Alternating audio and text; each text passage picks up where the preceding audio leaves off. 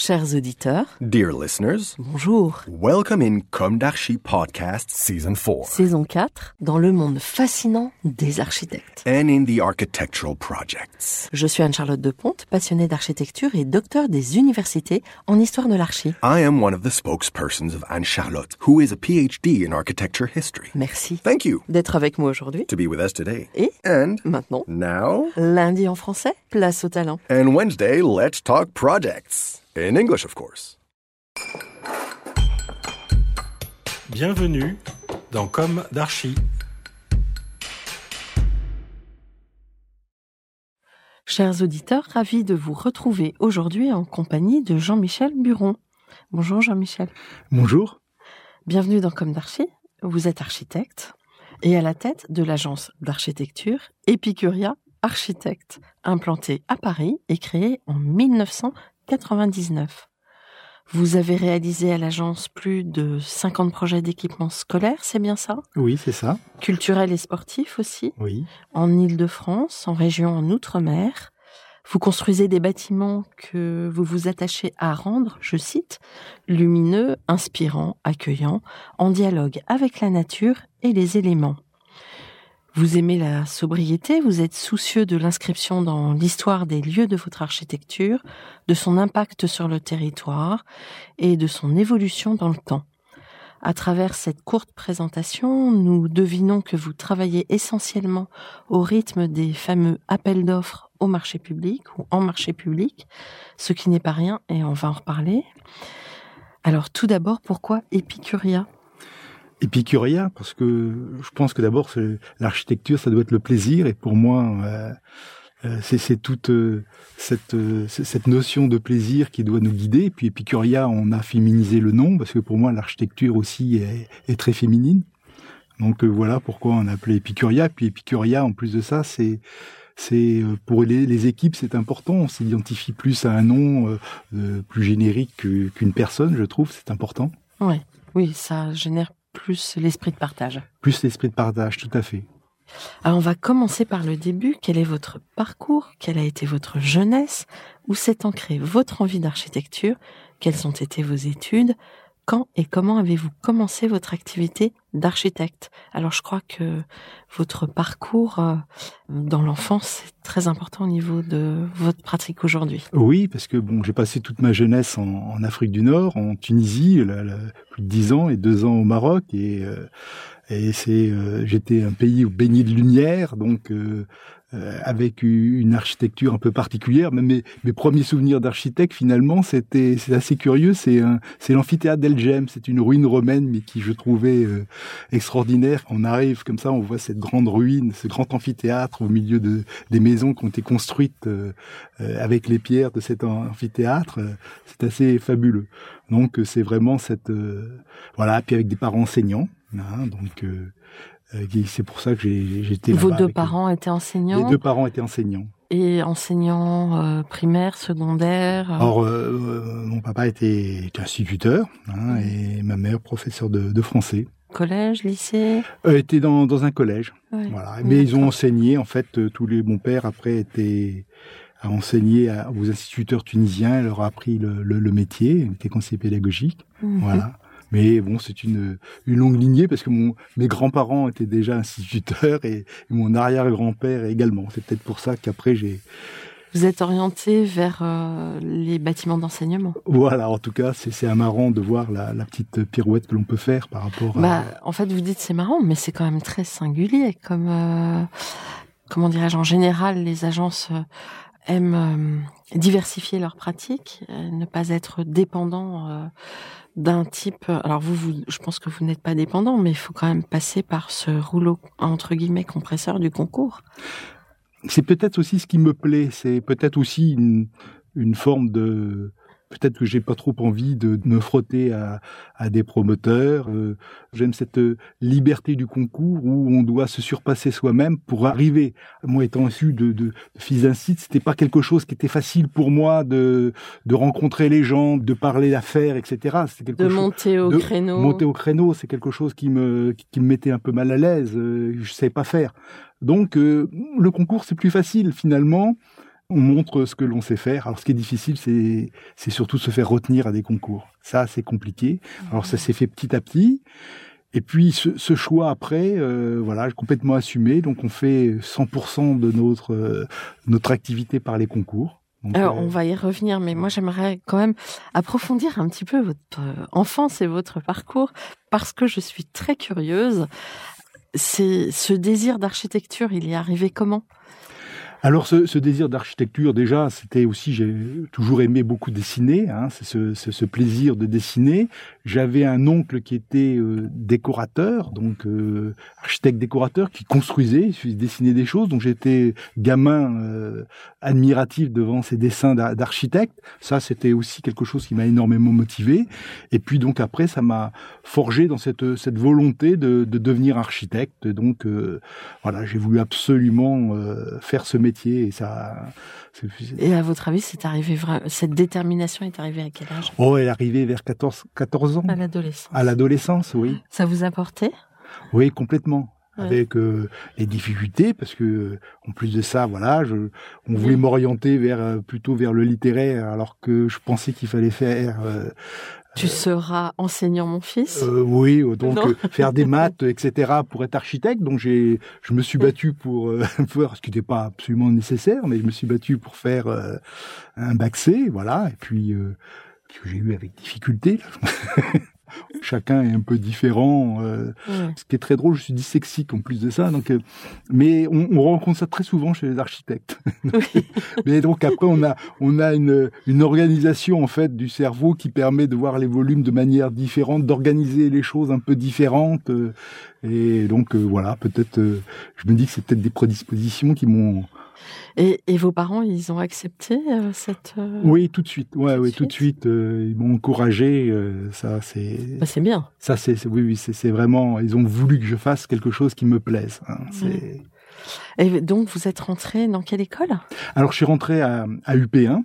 Hein, mhm. l'école d'architecture Paris-Villemain, UP1, parce que après mon, ma période en Afrique du Nord, j'ai passé mon, mon baccalauréat à Blois, d'où était originaire mais, ma famille, et je allant à Paris, euh, bah, UP1, j'ai pris la première, je dis la numéro 1, ça doit être la, meilleure. C'était très bien, c'était Kemalaké. Oui. Hein, c'était en 79. C'était bien parce que tu encore à l'époque où il y avait euh, les trois écoles d'architecture, il y avait UP4, UP9, avec des souvenirs dans Kemalaké, les Beaux-Arts, avec la, la, grande salle Melpo, la cour des Mûriers. C'est des mythique. C'est mythique, c'est des super souvenirs. Et puis après, on est UP1 d'ailleurs, on était entre Kemalaké et Paris-Villemain, hein, qui est maintenant la maison d'architecture, que mm. j'ai connue complètement délabrée, mais c'était formidable parce qu'on faisait des grandes fêtes là-bas, et avec des, des, planchers défoncés, etc. Dans, dans cette euh, voilà donc de, de, de, belles années à, l'école d'architecture. J'ai dû faire mon service militaire en entre-temps, entre -temps, ce qui n'a pas été toujours facile. Ça m'a scindé un peu avec les tous les amis qu'on a en première année. Et surtout, c'était l'époque où il y avait des concours d'architecture, en fait, à la fin de la première année, qui était important. Oui, et puis c'était une époque où on pouvait travailler en parallèle de ses études. Et on travaillait aussi en parallèle de ses études. Oui. Ouais, alors qu'aujourd'hui, ils ont des cursus très chargés. Très chargés, oui. Et donc, euh, vous avez des souvenirs d'enseignants ou de... Ah oui, donc il y avait euh, Philippe Maillard, H.P. Maillard, Céris, euh, Fab Perrotet qui était à l'école, euh, Michel Duplé, euh, Paul Ducamp qui était un, un de mes, premiers enseignants en première année, c'était important. Hein, et qui m'a appris la programmation aussi. Euh, oui, parce que en fait, vous avez débuté euh, tout de suite à votre compte non, non, non, non. Euh, vous avez charretté dans des agences. J'ai charretté dans des agences. voilà, oui, oui. Puis j'avais eu besoin en plus de ça bah, pour terminer mes études. J'ai fait des prêts, donc il fallait les rembourser, il fallait travailler. Et je crois que vous avez, avant de créer Epicuria, vous aviez euh, déjà travaillé à votre compte et à la fois en maîtrise d'œuvre et en programmation justement. Tout à fait. Voilà. C'est quand je me suis mis finalement à un moment donné à, mon compte. Euh, bon, je me suis dit c'est pas difficile. Euh, j'étais dans une agence où je faisais pas mal de concours. J'ai dit bon c'est simple, il faut faire un concours et le gagner. Mais je me suis aperçu ce qui était très dur en fait, c'était de d'être retenu à un concours, à concourir, avoir des références propres à celles que l'on avait réalisé avec quelqu'un d'autre. Et J'avais fait un peu de programmation, donc j'ai fait beaucoup de programmation. Et puis, ça, c'est des rencontres, aider certains maîtres d'ouvrage qui avaient des problèmes sur des... Donc, ça m'a permis d'être retenu comme ça sur... Euh, comme outsider sur un des premiers concours, voilà. Qui était un concours de Alors le premier concours sur lequel j'étais retenu, c'était un concours euh, de, de gymnase de restructuration d'école. D'accord. Et qui était où? Qui était au Plessis-Robinson. D'accord. Alors juste pour euh, boucler euh, sur le, votre genèse en tant qu'adulte, euh, est-ce que vous disiez que vous étiez originaire de Blois? Est-ce que les châteaux de la Loire vous ont aussi influencé? Aussi, bien sûr, ils m'ont influencé. Et puis autre chose qui m'a influencé, c'est que à la fin de mes études, j'ai fait un, un, un post-diplôme d'urbanisme sur les villes orientales. J'ai travaillé euh, à ce moment-là avec les manches à Goldblum sur la Thaïlande et sur euh, toute l'architecture euh, de ville orientale. Et ça, c'était quelque chose d'extrêmement important pendant un an. De... Et vous êtes parti là-bas? On est parti deux fois là-bas. Et où exactement? Alors c'était surtout sur Chiang Mai, mais aussi on a travaillé avec l'université de, de Chulalongkorn avec les étudiants thaïlandais. Donc on a fait des très belles rencontres là-bas et on, on travaillait surtout sur Chiang Mai. Hein, Vous faites beaucoup de relevés de, de, des bâtiments de Le Chiang Mai avec des propositions de projets. C'était extrêmement intéressant. Ouais. Donc du coup, euh, l'Asie et les châteaux de la Loire. L'Asie et les châteaux de la Loire. Et ce qui est très drôle aussi, c'est qu'à la fin de mes études, en fait, euh, j'ai fait aussi Centre Ancien. C'est comme ça que j'avais fait après euh, avec Michel Bancon, euh, avec Michel Bancon qui était un ingénieur euh, extraordinaire et Francis Quena. Parce que je me disais à la fin de mes études, je ne savais que construire, réaliser des bâtiments avec des très très contemporains, des, des toitures terrasses, et je ne savais pas. Je me dis, je ne sais pas faire des bâtiments avec des toits en pente. Donc j'étais originaire de Blois, j'ai fait mon diplôme, j'ai dit j'ai fait mon diplôme sur euh, sur Blois, donc j'ai appris pendant un an justement euh, comment euh, étudier un peu le, le, le centre ancien, et faire des bâtiments avec des toits, ce que j'avais jamais. Euh, dans toutes mes études, j'étais plutôt dans une architecture plus plus contemporaine et autres, donc c'était. Euh... Mais là, vous aviez un merveilleux exemple à travers le temps. Le château de Blois, c'est voilà. quand même, on part du Moyen Âge et, voilà. et euh, chaque aile a son témoigne absolument de manière euh, très forte de chacune de ces époques. Je chacune des époques, mmh, mmh. entre Louis XII, François Ier, Gaston d'Orléans, et j'ai fait mon diplôme juste euh, au pied de, du château de Blois, sur l'espace Saint-Vincent, avec une orangerie euh, euh, qu'on avait réhabilitée, proposé une réhabilitation. D'ailleurs, ça s'est fait par un des confrères, l'a, l'a réalisé par la suite, un peu comme ça. Il y avait un vieux bâtiment qu'on, a enlevé pour redonner le, le bâtiment d'origine. Donc c'est, intéressant de voir aussi euh, ce l'importance en fait du passé, des, des bâtiments, de la place qu'ils peuvent avoir euh, dans une ville, l'imbrication dans une ville, comprendre une ville, analyser une ville, bien comprendre comment elle, elle s'est fabriquée, comment elle a évolué. Et après même, je trouve que même maintenant encore, quand on, on place un bâtiment, c'est cette analyse d'un lieu, d'un site, comprendre comment les choses sont faites pour que ce que l'on va euh, proposer soit en en harmonie, soit ne, ne, viennent pas en confrontation euh, systématique avec ce qui euh, avec ce qu'il y a lieu. C'est, c'est en tout cas c'est une manière que l'on a de, de, de concevoir nos bâtiments. Oui. Et puis euh, être capable d'identifier. Capable d'identifier. Parce que est, c'est pas si évident que ça d'évaluer, d'identifier et d'évaluer le patrimoine. Parfois il y a des destructions qui sont un peu difficiles.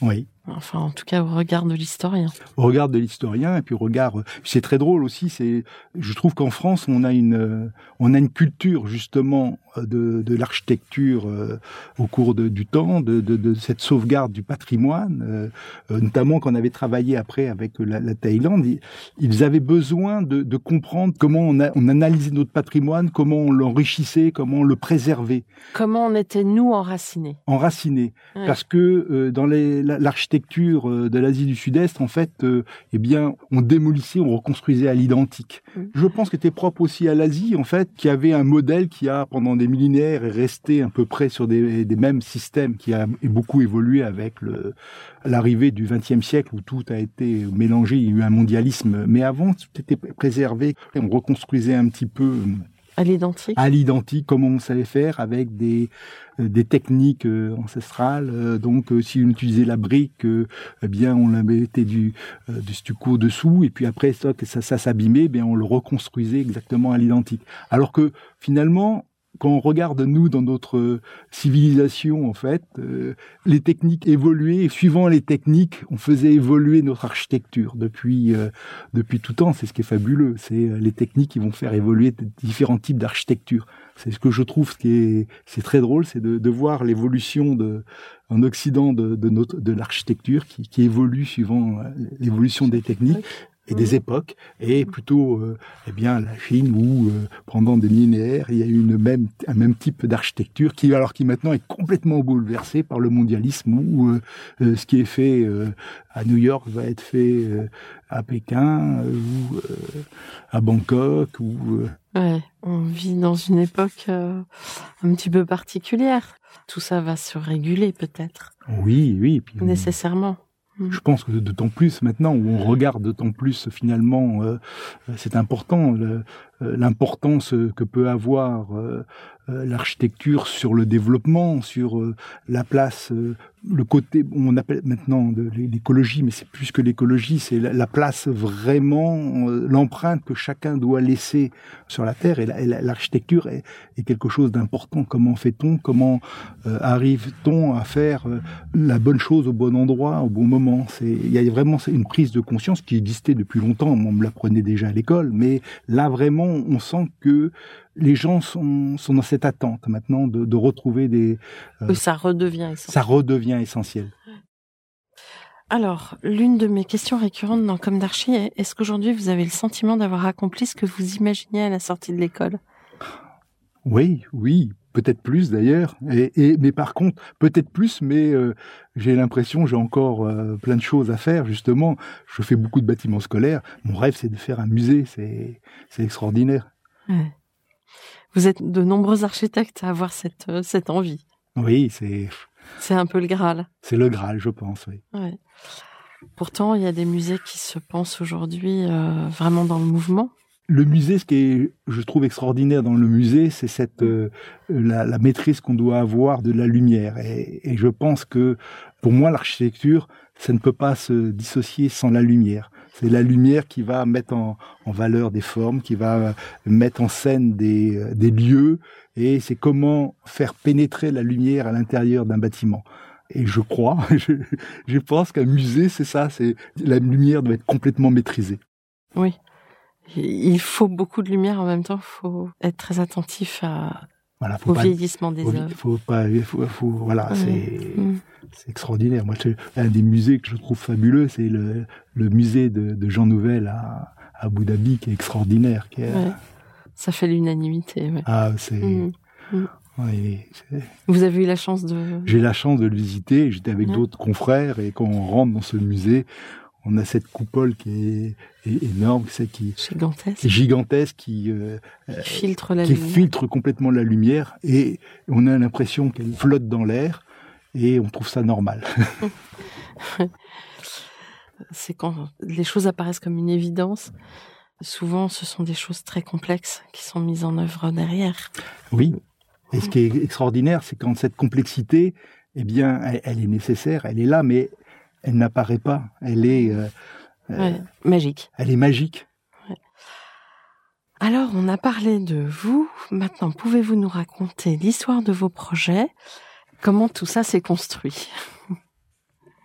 Alors, mais les projets fondateurs, euh, bon, il y a ceux aussi que j'ai fait euh, avant en agence. J'avais déjà participé les premiers concours que j'ai fait dans une agence. C'était des, c'était déjà des, des, bâtiments scolaires, un collège, notamment un collège à, à, Colombes et un, avec un lycée derrière. C'était un des premiers bâtiments, mais qui était euh, qui était structurant pour la suite de ce que j'allais réaliser. Et euh, donc il y avait plusieurs bâtiments scolaires comme ça que j'ai réalisés, qui sont structurants, mais qui n'étaient pas en, mon nom. Et puis après, un des projets vraiment en tant que épicurien, c'est peut-être, je crois, c'est l'Institut Baguère à Agnières, un institut pour malentendants. C'était un bâtiment qui avait énormément de sens parce que euh, il fallait reconstruire sur un site un bâtiment. On démolissait un, un bâtiment dans lequel énormément de malentendants avaient vécu et quand les malentendants vivent là-dedans, ce qui était important, c'est que tout un tas de vies s'étaient créées parce qu'ils sont, euh, c'est une communauté, donc euh, euh, c'est des vies qui se rencontrent, qui se croisent, c'est des amours qui se créent, des, des vies qui se, qui se sont faites entre eux. Donc c'était un lieu très très fort, très très chargé pour eux. Donc à pouvoir refaire un bâtiment à l'endroit et essayer de garder de, de l'histoire de ce euh, de ce bâtiment et en faire un bâtiment complètement contemporain avec la lumière, avec quelques erreurs parce que je voulais des trucs très vitrés et on m'a dit mais justement je me souviens mais vous avez fait des, vitres, euh, il n'y a pas d'intimité dans, ces bureaux vitrés. Parce qu'effectivement comme les sourds communiquent euh, par le geste on voit à travers les vitres, c'était... Ah oui, la confidentialité. confidentialité, mais ce qui n'est pas difficile à régler. Donc ça, c'est un des premiers bâtiments, euh, je pense, qui a été vraiment important. Donc ça, c'est vraiment quelque chose qui me, qui me tient à cœur, c'est ce premier bâtiment. Après, il y en a eu d'autres, d'autres, d'autres lycées euh, qui ont... Euh, qui ont été aussi structurants. Il y a le lycée de Montgeron que j'ai fait avec, avec François Malizan, qui a été porté parce que c'était un, un projet, un gros projet qui s'est aussi qui s'est étendu dans le temps. C'était une, extension, restructuration. Donc c'était important parce que ça a permis aussi à l'agence de, de grandir sans qu'on a des projets qui se développent sur le, plus long terme. Mmh. Ça c'était important. Voilà.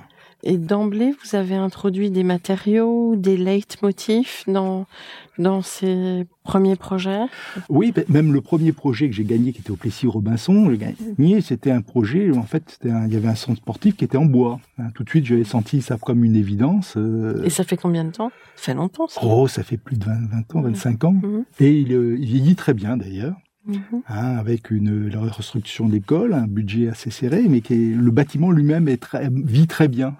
Ça, ça fait plaisir. C'était euh, déjà, puis en plus, c'était ce qui était important, c'était un carrier en, restructuration. Euh, on avait travaillé avec un paysagiste, c'était Arpenter, un Thibaut de Metz et Marie-France, et on, avec une, un motif, c'était justement le sport. C'était important que la ville puisse rentrer dans le, dans, le sport. C'est pas quelque chose qu'on cachait. Ce que je trouvais, ce qui était dommage, souvent, on voyait des gymnases et des, boîtes fermées. Mmh. Et moi, un, complexe sportif, c'est quelque chose d'ouvert. On doit voir l'activité qui se déroule à l'intérieur. Et ça, il peut y avoir des réticences. Attention, faut se protéger. Donc, des grandes salles de sport vitrées en partie basse et protégées du soleil en partie haute, tout en bois. Avec, et ça, ça marche très bien. Avec, on avait justement mis des, euh, des, des, des, des, paysagers avec des, tout un tas d'arbres, de, des petites CP euh, juste en partie basse, et, et les, les, gens passent, voient les gens, les sportifs, et ça les incite à faire du sport. Ça, c'était c'est vraiment important. Cette, euh, mmh.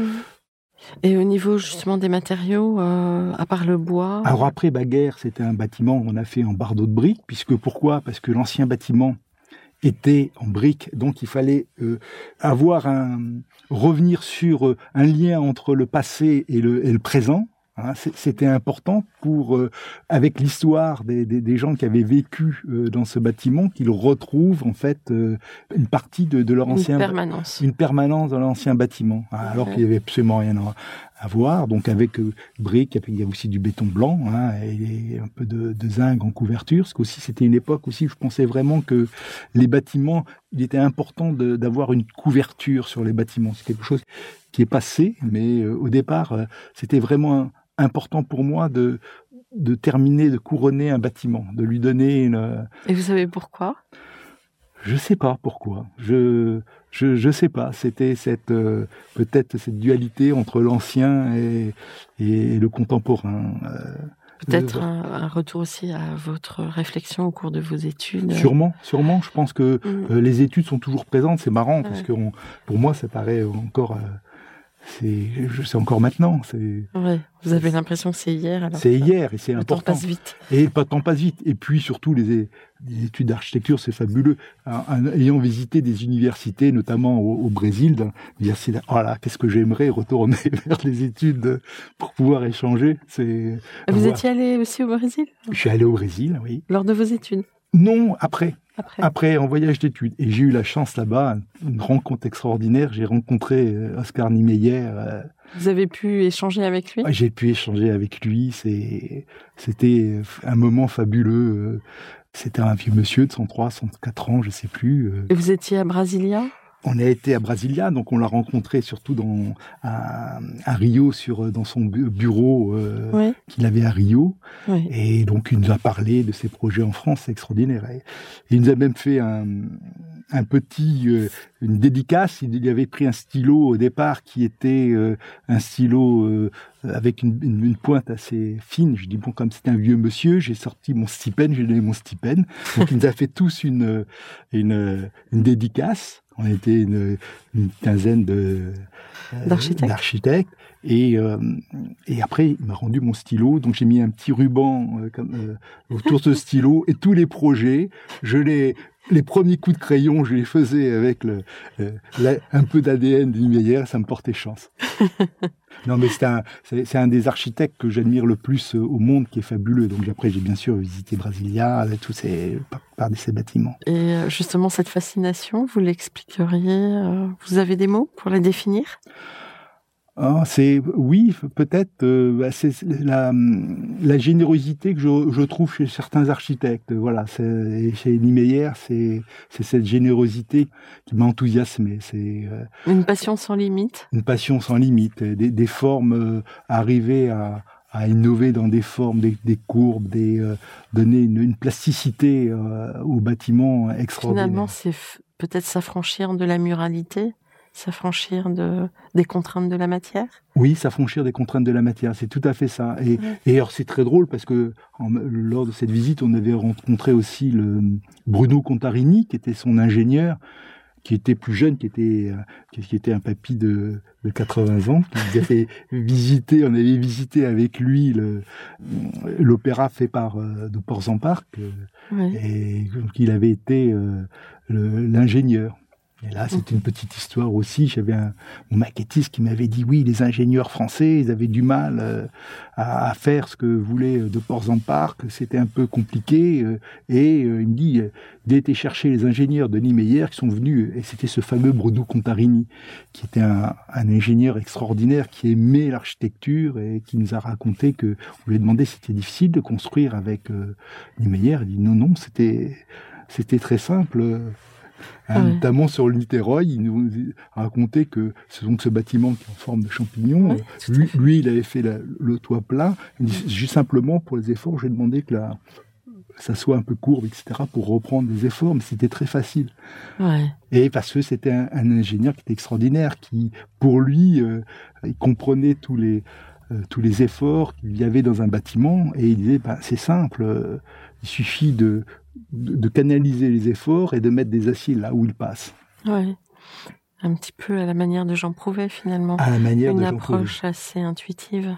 Oui, c'est assez intuitive, mais malgré tout très pointu. très pointu, parce que à 80 ans, il avait sorti son petit ordinateur pour nous regarder le diagramme de couleurs. Là, passe, les efforts passent ici, passent là.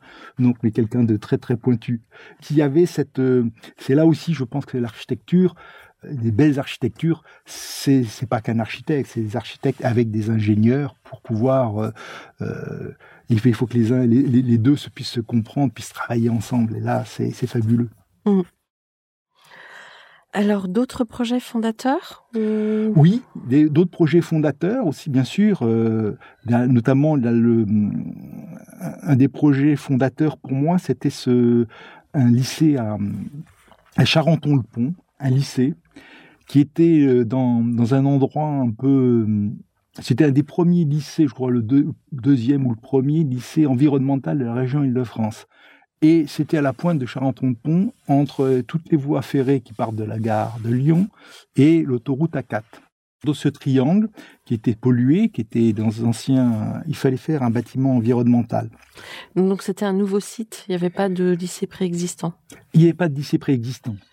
Il y avait un lycée qui était un lycée professionnel qui existait du côté du bois de Vincennes, qui devait être euh, supprimé. Donc c'était un nouveau lycée.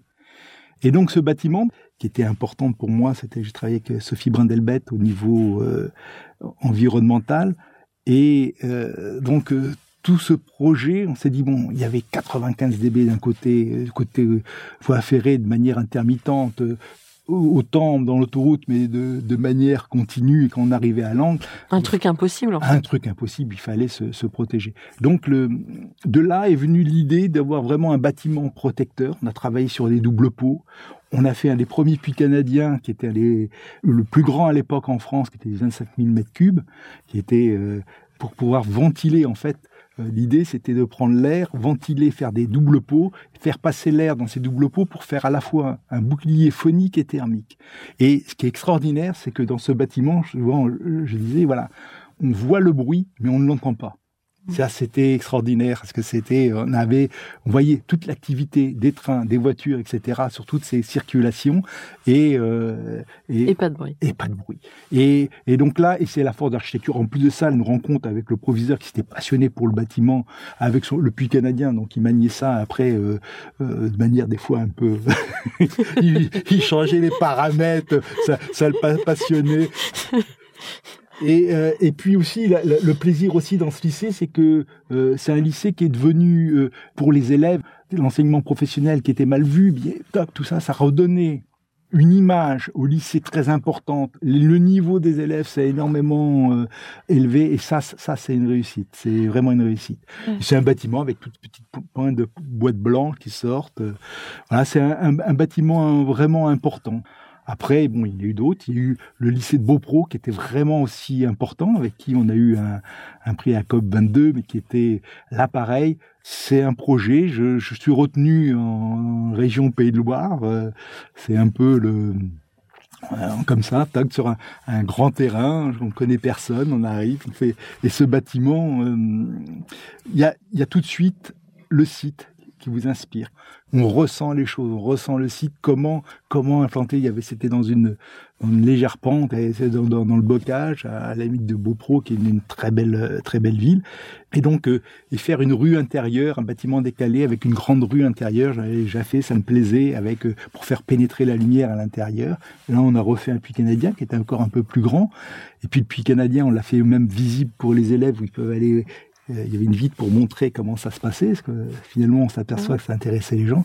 Et c'est un bâtiment que j'ai revisité il y a peu de temps, puisque euh, j'ai refait un projet voilà récemment, je vous en parlais tout à l'heure sur l'île de la presqu'île de Caen, euh, où il y avait une rue intérieure, et donc euh, j'ai fait visiter aux, aux futurs utilisateurs de l'INSEN ce bâtiment. Donc j'ai revu les, les, utilisateurs de Beaupro qui, qui adorent le projet, qui, qui, qui, vit très bien, donc qui a bien vieilli. Et ça, c'est... C'est la plus grande des récompenses. C'est la plus grande des récompenses. Je pense que chaque bâtiment que l'on fait, c'est un peu comme un... Mmh. C'est un enfant qu'on...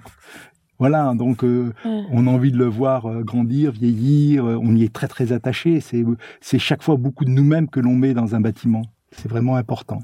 Mais euh, tous les architectes n'ont pas forcément cette attention euh, de la vie du bâtiment après ou vous voyez ce que je veux dire? Dans la vie du bâtiment, une fois qu'il est livré dans son usage, ils n'ont pas forcément euh, une possibilité d'avoir accès à la manière dont le bâtiment vit. C'est peut-être plus facile sur les bâtiments publics. C'est vrai, mais c'est un peu. Je pense qu'un bâtiment, finalement, c'est le temps qui va juger du bâtiment. Finalement, et on regarde, qu'on reprend dix ans après, est-ce que si on se dit tiens, j'aurais pu, je refais un bâtiment, peut-être une chose différente toujours, mais je me reconnais dans ce bâtiment, c'est important.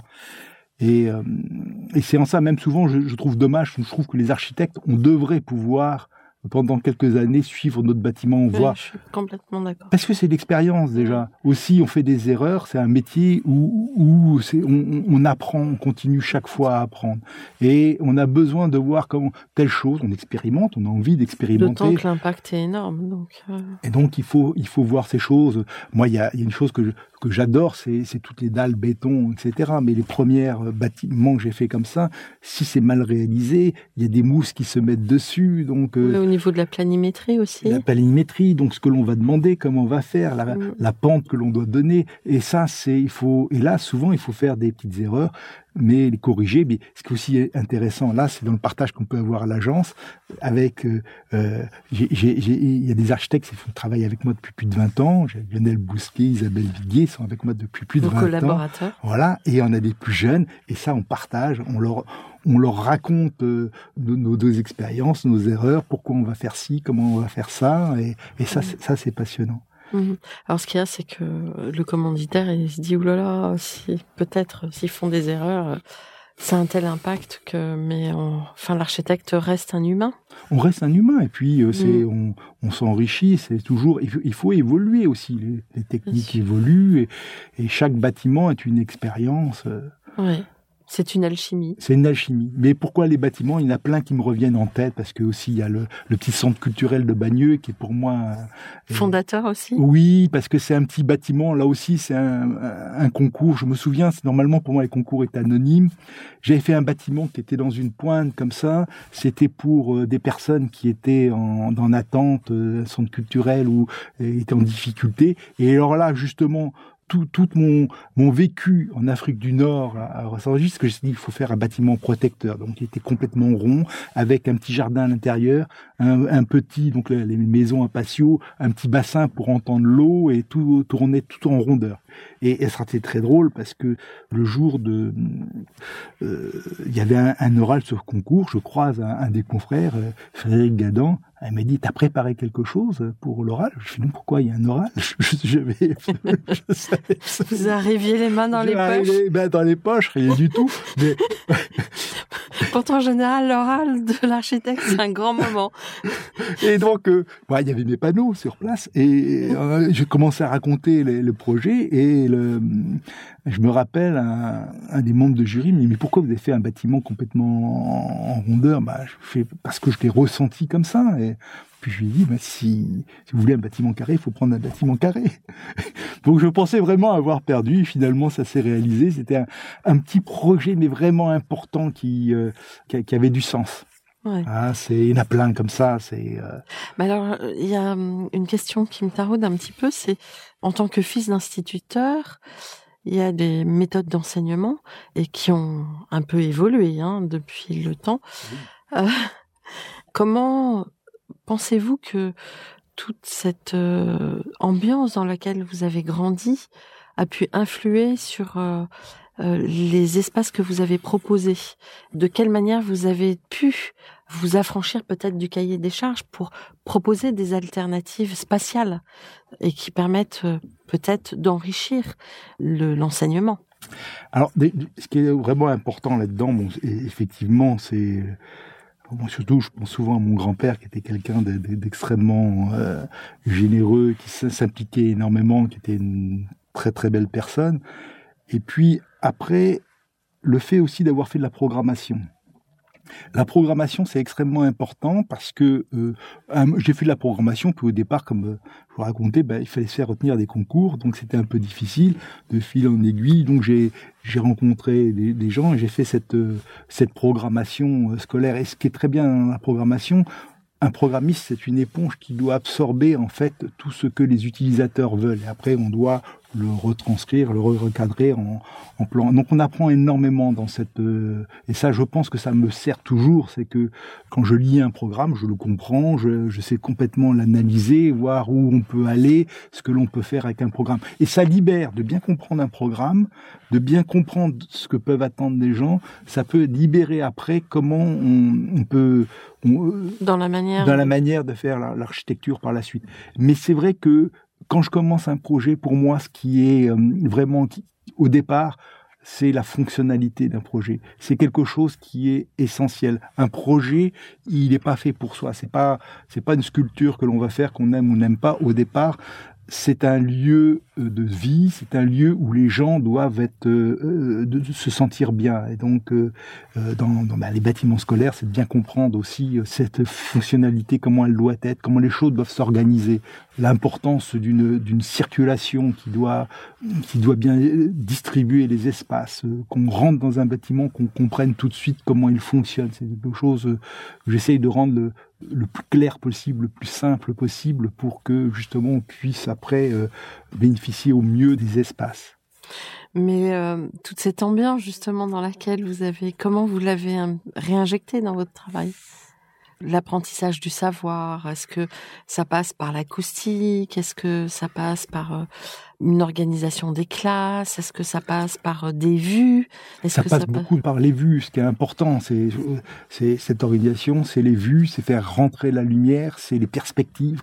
Un bâtiment, c'est pas quelque chose qu'on va mettre euh, au milieu de nulle part. Il est dans un site, dans un lieu, donc il y a une relation avec son espace extérieur qui va qui va définir euh, ce que doit être le bâtiment et comment on doit être à l'intérieur.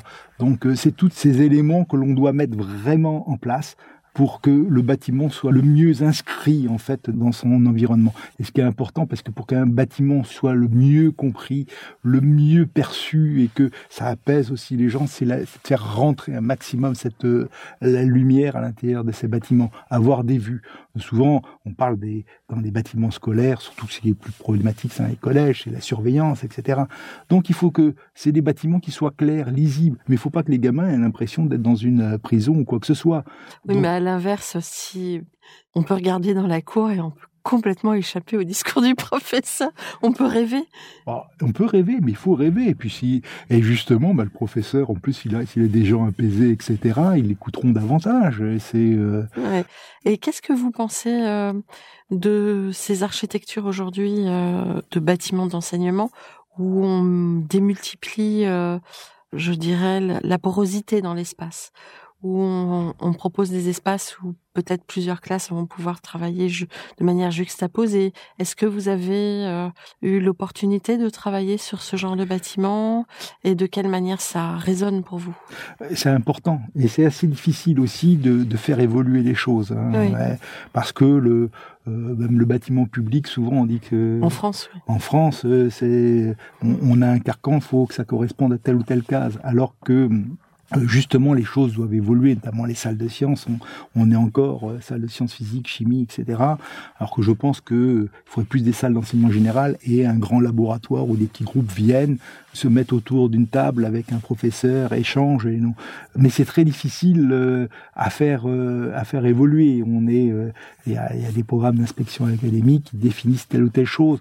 Et euh, justement, j'ai essayé par la programmation, par des groupes d'études, d'en parler, d'essayer de faire évoluer les choses. Et ça, c'est vraiment, je pense que c'est intéressant. Alors, souvent, on offre des espaces aussi, c'est que ces espaces soient le plus flexibles possible parce qu'ils doivent pouvoir évoluer.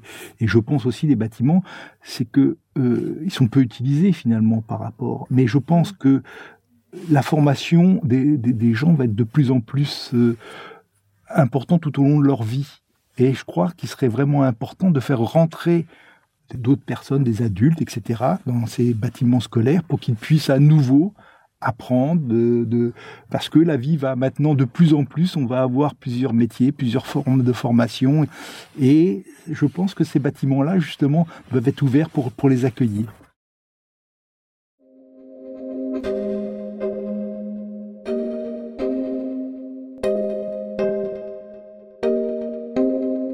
Chers auditeurs, merci pour votre écoute. Ainsi se termine le volet 1 de cette interview qui est très riche.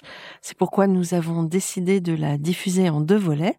Rendez-vous dès la semaine prochaine pour le volet 2. D'ici là, prenez soin de vous. Au revoir.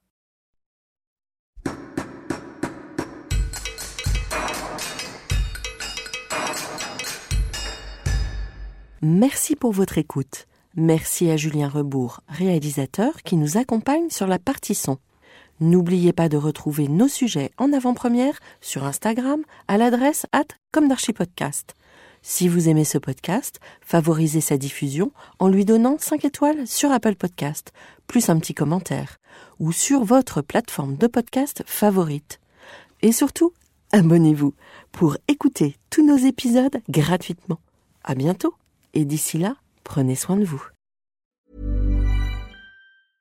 Imagine the softest sheets you've ever felt. Now imagine them getting even softer over time. That's what you'll feel with Bowl and Branch's organic cotton sheets. In a recent customer survey, 96% replied that Bowl and Branch sheets get softer with every wash. Start getting your best night's sleep in these sheets that get softer and softer for years to come. Try their sheets with a 30-night guarantee. Plus, get 15% off your first order at bowlandbranch.com. Code BUTTERY. Exclusions apply. See site for details.